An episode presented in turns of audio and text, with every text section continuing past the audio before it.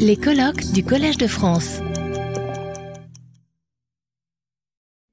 Nous allons reprendre euh, avec Lisa Giombini, qui est euh, professeure assistante en esthétique à l'Université de Roma Tre et Visiting Research Fellow à l'Université d'Herefordshire au Royaume-Uni. Ses recherches portent principalement sur la philosophie de la musique, ainsi que sur les enjeux éthiques et esthétiques de la euh, conservation, restauration. Euh, elle est l'auteur de deux monographies, Musical Ontology, A Guide for the Perplexed, et euh, Artworks and Their Conservation. Et son exposé s'intitule Provenential Properties, Style and the Aesthetic Value of History. Merci, donc je suis vraiment très contente d'être ici et je suis désolée mais je vais parler en anglais parce que c'est en fait la langue dans laquelle je travaille toujours donc c'est plus facile pour moi. Mais sinon, voilà, si vous voulez, après je peux répondre, j'espère, en français. I will try at least because I'm kind of confused in between these languages. So, um, thank you very much. So, my uh, paper is titled Provenential Properties. Uh, this is uh, maybe an unknown word for you. I will explain what it means. Style and aesthetic value of history. So, uh, let's start from a very basic consideration. So, art history tells us many fascinating things about the artworks we cherish and their history of making. So, for example, from Renaissance art books, we discover that the large block of marble that Michelangelo transformed into the very famous sculpture, the David, had actually been abandoned by the previous two artists who were commissioned to use it. This marble slab remained untouched for 25 years until Michelangelo began work on it in 1501 and transformed it into the very everlasting masterpiece we all know. Uh, Another example uh, scholars who have scrutinized canvases with X ray technology tell us that many paintings, including, for example, Raphael's or Raffaello portraits of a young woman uh, with a unicorn, have undergone several heavy retouchings and restorations throughout their history and appear today substantially different from what they did in the past. Pentimenti by the original artist are also very common and concern famous works like Leonardo's Salvator Mundi over there, or Jan van Eyck's Arnolfini's portrait. Of course, you know all of them. And if we turn to other arts, uh, we learn from music historians that many renowned pieces we believe to be the work of a certain composer are instead later forgeries. These include uh, Mozart Adelaide's Concerto, which in fact was a spurious work by Marius Casadesus, and the famous Albinoni Adagio uh, in G minor, uh, which, in spite of its name, was actually written by Remo Giazzotto in 1958. So these and other similar examples, I think, provide compelling evidence of one element that most of us find essential when we relate to art namely, the significance of knowing facts about artwork's history. People are willing to crowd into museum for hours in order to partake in guided tours and learn stories about the works and their creators, or alternatively, they eagerly search for such pieces of information in travel books and brochures. So it's not enough for them to simply walk around museums and art cities and look at the works in front of them, even when these are unquestionably beautiful and popular. So, why is art history so valuable to us? That this knowledge, which is clearly of concern to the art historian, also have some bearing on the aesthetic appreciation and evaluation of artworks. So, a variety of answers can be given to this question. As a matter of fact, in spite of the relevance accorded to history by critics, curators, and audiences, there is considerable disagreement among philosophers about history's aesthetic value. One could argue that a work's history of provenance, might make no difference in, to its aesthetic appreciation. If a work of art satisfies us, if it pleases our eyes or ears, then it should be aesthetically relevant who created it and when. Arguments of this kind involve the claim that historical and contextual factors are not of aesthetic interest, although obviously they may be important for biographical, or historical, psychological, or sociological reasons.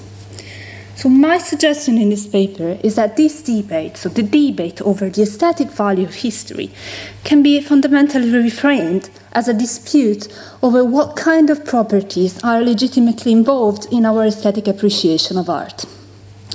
Are the context dependent properties of a work of art, so those reliant on its history, to be considered aesthetic properties in the proper sense of the term? Can they represent a direct source of aesthetic appreciation? Of course, at least part of the answer to this question rests on what we take the term aesthetic to mean.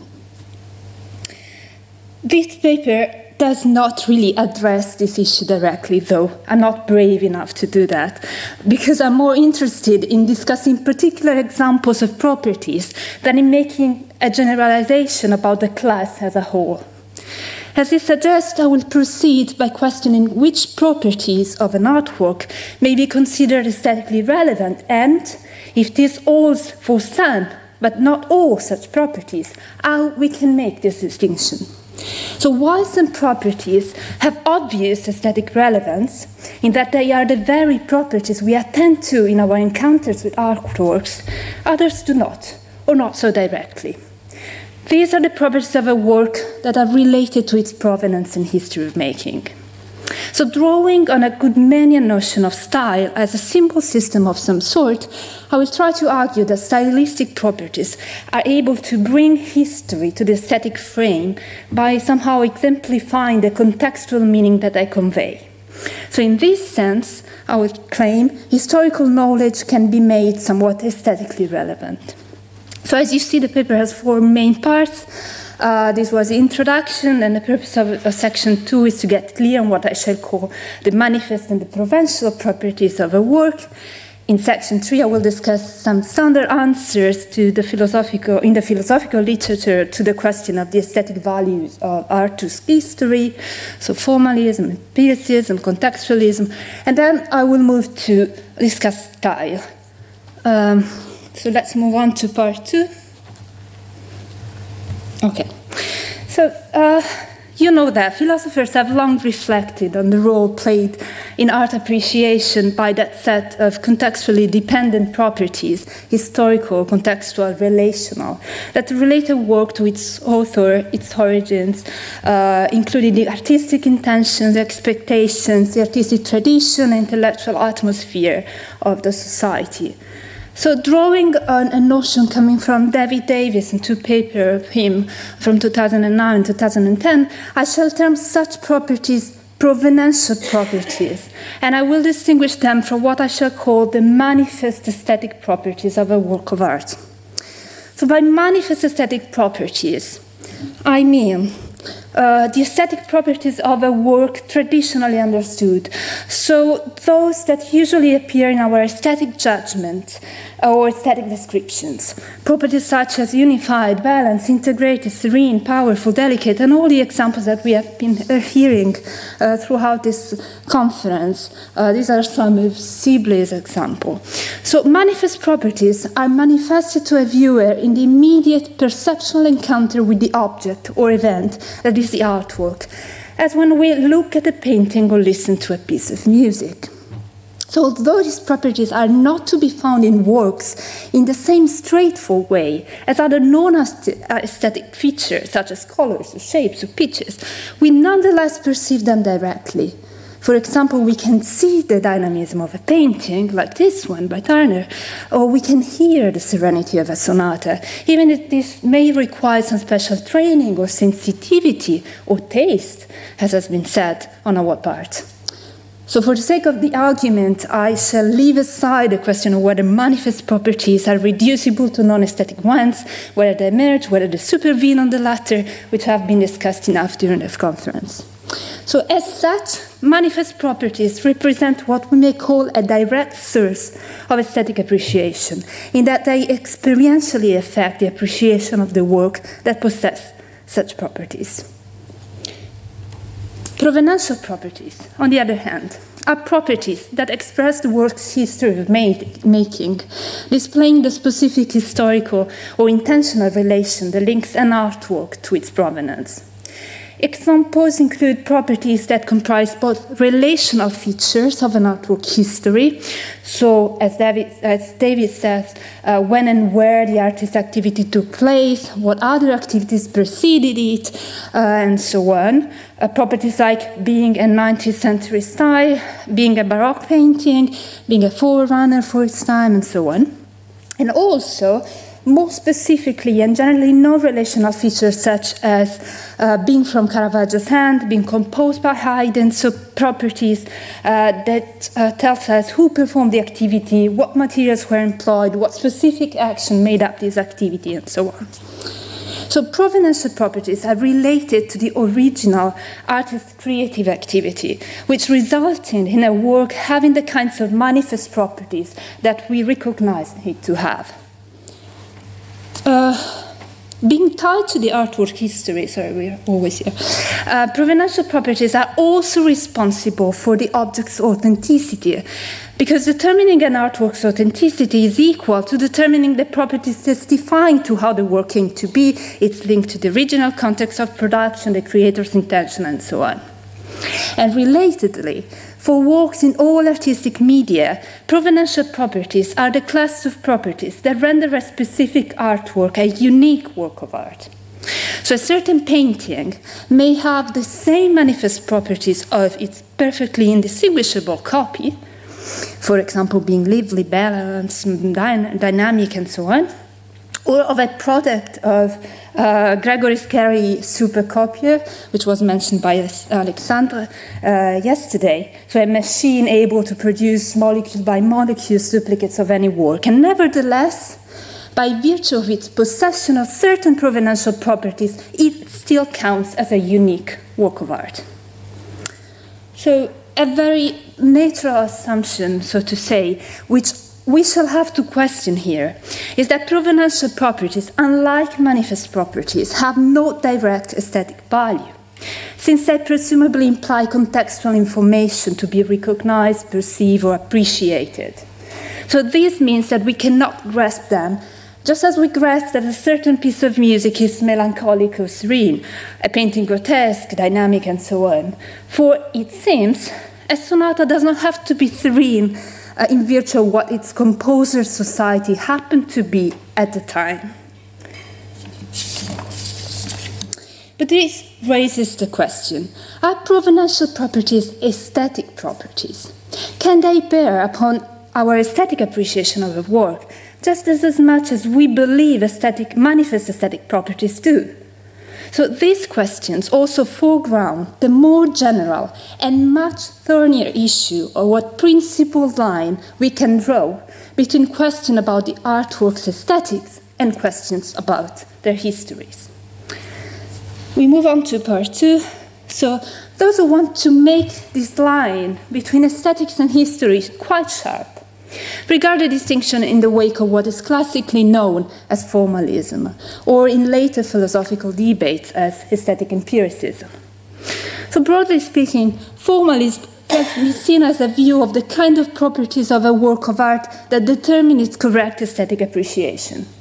More specifically, formalism implies that all aesthetically relevant properties of an artwork are merely formal, where formal means that they are typically regarded as properties uh, of a work's surface, graspable by sight or by hearing.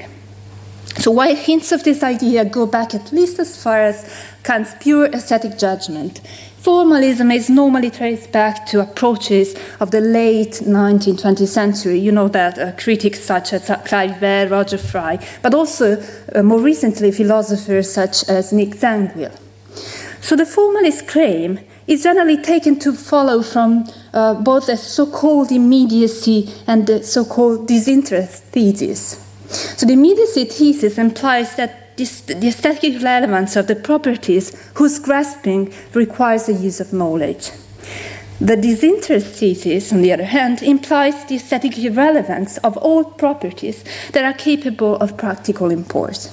If you take these theses together, uh, well, what happens is that you are forced to say that aesthetic appreciation depends solely on a work's of art's visual, auditory, or otherwise sensual appearance. A position analogous to formalism is so called aesthetic empiricism, a term that, as you know, was coined by Gregory Currie in 1980.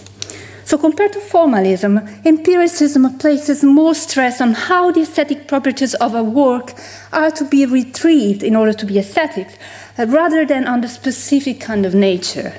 So, Currie's formulation of aesthetic empiricism goes as follows. He says, for an aesthetic empiricist, uh, what is aesthetically valuable in a painting can be directly detected merely by looking at it. So, features that cannot be so detected are not properly aesthetic ones. This is extended to other arts, including other sense modalities, uh, for example, hearing for music or verbal understanding for literature. Aesthetic empiricists claim that properties of a work that cannot be perceptually detected, so properties related to the work's provenance, are not aesthetic and thus cannot ideally bear upon aesthetic appreciation. So, to properly appreciate a work of art, we should confine ourselves to direct scrutiny of the work, whether looking at it, listening to it, reading off its manifest features. And a consequence of these ideas, you might guess, uh, at least in its more radical version, is that the history of a work, which is expressed by its provenential properties, has no aesthetic value per se. Although there are some exceptions, uh, it has become increasingly common to argue that formalism and aesthetic empiricism are wrong. This is partly because facts about the history of making of an artwork seem to be crucially important in practice and from a number of different points of view. So, people who hold such a view include, for example, those who want to defend a cognitivist account of art, those who worry that the formalist view cannot give a reliable account of the values we find in art, and those who fear that it misread the variety of ways in which we engage with artworks, as is evident in the practice of critics and audiences. But in philosophy, as you know, the, uh, the main argument against formalism or empiricism derives from Danto's famous argument from indiscernibles. Inspired by Warhol's Brillo boxes, Danto observed that form alone neither makes an artwork nor gives it the meaning it has. So, in this view, what we value in a work of art includes much more than what our eyes or ears can grasp. This position can be generally referred to, or has been generally referred to, as contextualism. Art requires the identification of a relevant context to be brought to focus, including the circumstances under which a work was produced, the type of procedures involved, and so on. So, from a contextualist perspective, artworks are, as Levinson says, historically embedded objects. They are historical individuals that are the product of a particular individual's invention at a particular time and place. So, as such, they can have neither art status, identity, aesthetic properties, nor meaning outside or apart the context in which they have arisen and are produced. So, Today I want to discuss these two approaches. Uh, while contextualism clearly implies a positive answer to the question from which we started, so whether history can have aesthetic value. A worry about this position, I think, is that it does not really explain why it is so. So this is assumed to be the case because of the way works of art are as historically embedded objects. Nevertheless, if you think about it, Many objects, and in fact, all human made artifacts, are historically embedded. Uh, but we do not always include facts about their origins in the way we appraise them, nor do we deem the history of making essential to their appreciation. For instance, we evaluate a stick knife for its ability to cut meat, regardless who made it or where. We appreciate parquet flooring or wooden furniture uh, for their smoothness or the warm quality that they convey to a space without scrutinizing their origins, or we praise the quality of a garment without necessarily knowing its designer. So, why is the art case different from these other cases? What is so special about art that makes historical and contextual factors central elements for its appreciation and experience? On the other hand, if you turn to the formalist empiricist view, well, although it's true that this view, so the view that art should be judged simply by what can be immediately perceived, is untenable and plainly taught with cases such as literature and conceptual art. This does not imply that we have to get rid completely of the idea that there must be some connection between aesthetic value and perception. In other words, I think we may still hold firm to the importance of direct perceiving in aesthetics, to the claim that the aesthetic value of a work must reside in, in some way, and be accessible to some appreciative experience or perception of a work. So I will draw on Peter Lamarque here to call this idea, so the idea that there is no aesthetic difference without an experiential difference, and no experiential difference without a difference in our discriminatory response and moderate empiricist constraint. So, in this approach, a property is aesthetics if the subject can perceptually discern cases in which the property is present from cases where the property is not present, which clearly is not the same as claiming that all knowledge is irrelevant to aesthetic appreciation, as the formalists would like to say. My concern in the present paper, however, is not to provide a straightforward argument in support of this claim, and neither am I to offer a critique of contextualism or reiterate well known objections against formalism once again. Rather, what I'm interested in is looking at the status of provenential properties once both radical formalism and contextualism are ruled out. So, this should allow me to provide at least some indirect support for the moderate form of empiricism I am endorsing here. So suppose we say that the property of a work of art uh, has aesthetic value if it makes a difference to the recipient's direct engagement with the artwork. Then we might insist that the provenential properties of a work have aesthetic value only if they are proved to have experiential value. So if they are somehow directly discernible in our engagement with the work that bears upon its proper appreciation. So the claim that I want to make here is that at least some proveniential properties of a work uh, do that. So they work exactly in this way. This, I contend, concerns those proveniential properties that are relational, so the first type we discussed, and particularly those that are related to an artwork style. So we move on to part four, which is style and stylistic properties. So, broadly understood, style can be taken as the distinctive visual appearance of an object, which is determined by the creative principle, inspiration, and taste according to which something is designed. This is a very famous definition by Gombrich.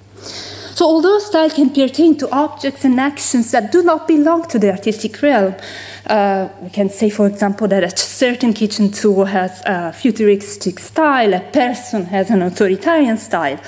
But style has primary, primary importance in the arts and has a bearing on many aesthetic debates about creativity, aesthetic qualities, and the status of artistic objects. One important distinction concerning the notion of style was famously put forward by Richard Wollheim, who identified two senses in which the concept of style can occur. So we can talk of individual style to refer to the style of a singular artist, say the style of Giotto, and we can talk of general style to refer to the style of a period of time, Gothic art. So, according to Wollheim, individual style is primarily an outcome of the psychomotor character of individual artists. So, a feature of the artist's psychology that plays a guiding role in her artistic activity, giving her works or some of the works their artistic character. This feature in turn depends on a number of things, the artist's experience, her knowledge of art history, her ability to creatively imagine ways of doing things, and so on. General style, on the other hand, represents some sort of common denominator in the production of a time, something that is external to the singular individual and not a function of their own activities as artists. So, general style is associated with a set of distinctive properties that group artworks together or set them apart in being innovative, striking, or important. This explains why, according to Wollheim, there are several forms of general style, including school style, period style, cultural style, and so on.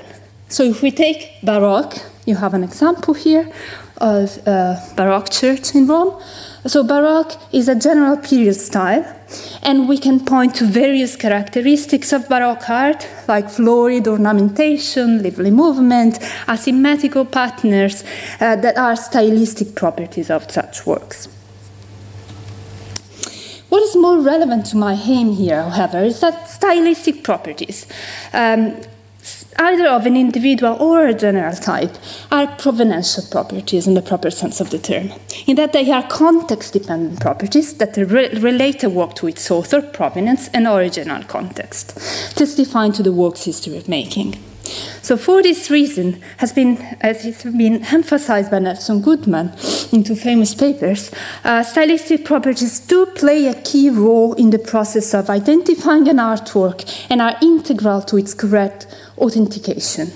So, according to Goodman, recognizing a style allows us to attribute an, an, artwork to one artist, one period, one region, and so on. Style serves, Goodman says, as an individual or group signature, answering questions such as who made the work, when, and where, and helping us to place the work in the appropriate context.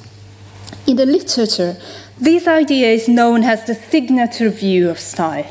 Style is conceived therein as having something to do with what is characteristic of an individual artist or a region, period, school, genre, uh, in a somewhat autographic way, much like a signature. So, why I think this idea points in the right direction. A central aspect that the signature view tends to overlook is that style is more than a mere tool or device for identifying and cataloging the variety of works and approaches that characterize the art of the past. For style represents in itself the intentional focus of our aesthetic appreciation stylistic properties and they transpose the psychological, historical, cultural character of an artist or period into the artwork's perceptual features by translating an abstract content, this abstract character, into shapes, pictures, colors, rhythms. In doing that, it seems that style works somehow much like a symbol system of some sort, as has been suggested by Genova, 1979. If we unpack symbolic here, using Goodman's classification of the modes of symbolization, then we might say that stylistic properties express or exemplify metaphorically a certain content through form, in a way that makes such content manifest and perceivable to us. I'm not entering to technicalities here, but two points are essential for this notion of style and the way I, for, for Goodman notion of style and expression and the way I apply it. Uh, so, first of all, as renown, uh, according to Goodman, expression is a mode of reference that is no, not to be mistaken with the manifestation of an artist's feelings or emotion awakened in the recipient. Expression is rather a form of metaphorical exemplification, where exemplification is possession plus reference to a label. For example, a green color sample both has and refers to the property label green. So we say that it exemplifies green. In the case of expression, the properties exemplified by the symbol are acquired metaphorically. So, for example, we can say that an env- environmentally friendly building that is also painted in green metaphorically exemplifies being green. So, here you can see um, a building that was lighted in green to testify that the restoration was environmental friendly. Okay, so they decided that the green light would uh, symbolize that. So now the interesting thing about style is that stylistic properties seem to be able to metaphorically exemplify, in the sense described by Goodman, predicates that describe what the work is about, its cultural and historical meaning. So, in other words, they both have and refer to the labels we use to describe the work. So, style weds form to content, hand content, and transposes the imperceptible properties of a work, its culture and social meaning, into perceptible features, one that can be said to experientially bear upon the work's aesthetic appreciation. Style is thus tied to history, as well as to the aesthetic impact of an object. So, if we want to paraphrase Danto, we can say that style brings artwork's history to their surfaces. While being context, context related provenance properties, stylistic properties, however, are also perceptually discernible and can be detected in direct experiential engagements with the work. We can say, say uh, that. Uh, we can, sorry, that is determine whether a work belongs to a style merely by perceiving it. So, to the same extent, we can see or hear whether it does not. For example, we can recognize Karajan's um, style uh, while directing, conducting style, and differentiate it from Muti's simply because of how it sounds, provided, of course, that we are sufficiently familiar with the styles of both. To the same extent, we are able to distinguish and discern the Impressionist style from the Fauvist style just by how it looks, if we know enough about them. So let me recap. So far, I've claimed that style represents a device by which the provenential properties of an artwork may manifest themselves in our experiential encounter with such work. Attributing an artwork to the right style is thus not only crucial for the object's identification as a unique work of art, but also for its aesthetic appreciation.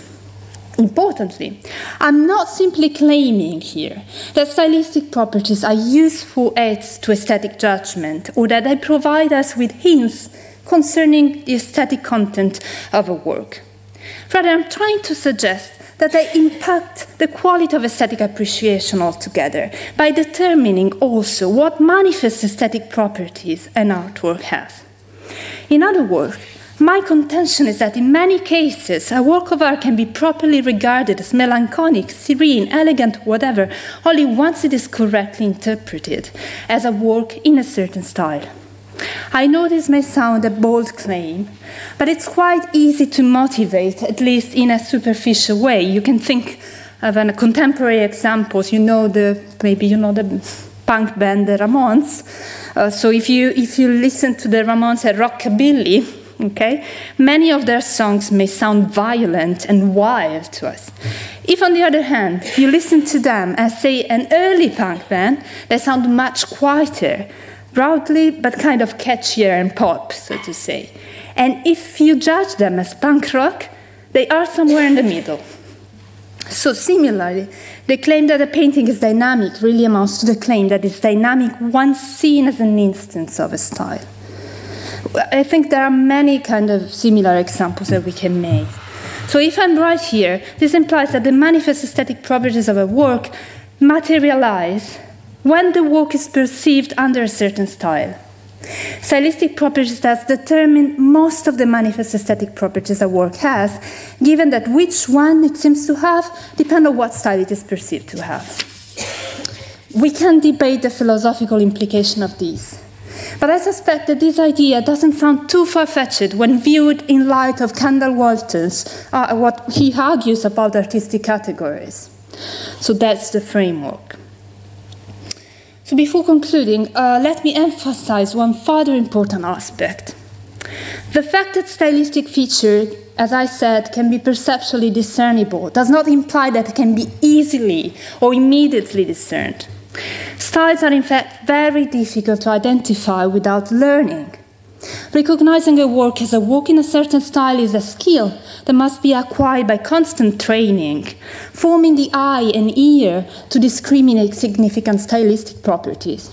For example, If no one has ever explained to me what is distinctive about the Baroque style in architecture, as opposed to Gothic, neoclassicism, and so on, by flagging to its distinctive properties, or even pointed out that there is some, something else, the Baroque style, I may never um, recognize Baroque style, even if I've been exposed to several Baroque buildings or churches or paintings in my life.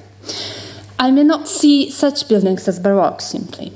The same goes for individual styles. If I know nothing about the style of Brahms, having never consciously listened to any of his work, I will not be able to identify it as such. So, what is important is that to learn a style, pure knowledge or pure contextual information is not sufficient. We must learn how to grasp this information by directly experiencing a work and judge it at a work in that style by what we then perceive in it.